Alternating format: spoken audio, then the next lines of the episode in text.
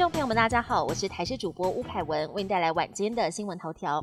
从十二月一号开始，台北市禁止所有饮料店提供塑胶一次性饮料杯，不少业者全面改成纸杯来应应。目前北市辖内有九成业者都已经完成纸杯备货，但纸杯都得提前至少一个月预定才来得及到货。有业者透露，光是成本就比塑胶杯多了七成。北市环保局预估，竞速政策上路之后，一年可以减少七千六百万个一次性塑胶杯。九合一大选，中选会与指挥中心定调，确诊者无法外出投票。前民进党立委沈富雄爆料，他日前碰到中选会主委李进勇，一度问到让确诊者投票有什么关系？李进勇却回他们不放人，而外界好奇他们是不是指的是指挥中心。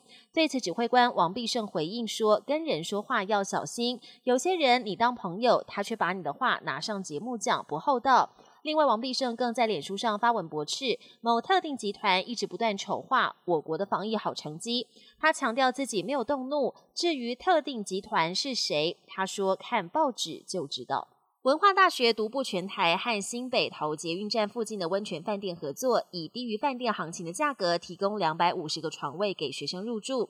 温泉宿舍分三个房型，从最便宜双人套房，每人每学期一万七千元，到单人套房两万八千八百元，含水电费，房内还有冰箱，平均一天的租金一百一十二元到一百九十元。泡汤、房屋打扫则要另外收费。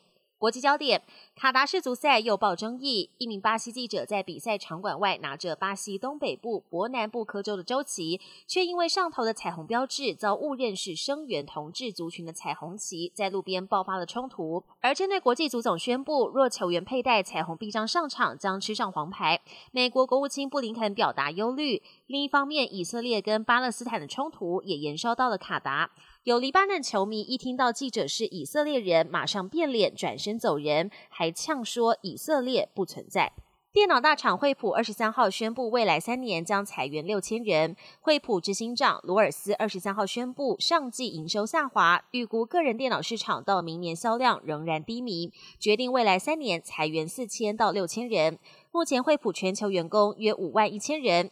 尽管疫情爆发初期，许多人在家工作，需求量一度增加，但并没有一直持续。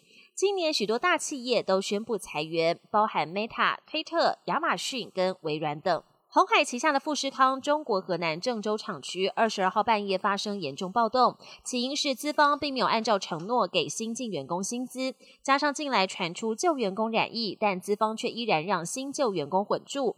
警方对群众发射催泪瓦斯，群众也不甘示弱，投掷物品，拿起灭火器反击，甚至砸毁 PCR 裁剪站。不过富士康还没有任何回应，对苹果供应链造成的冲击有多大，还有待观察。本节新闻由台视新闻制作，感谢您的收听。更多内容请锁定台视各节新闻与台视新闻 YouTube 频道。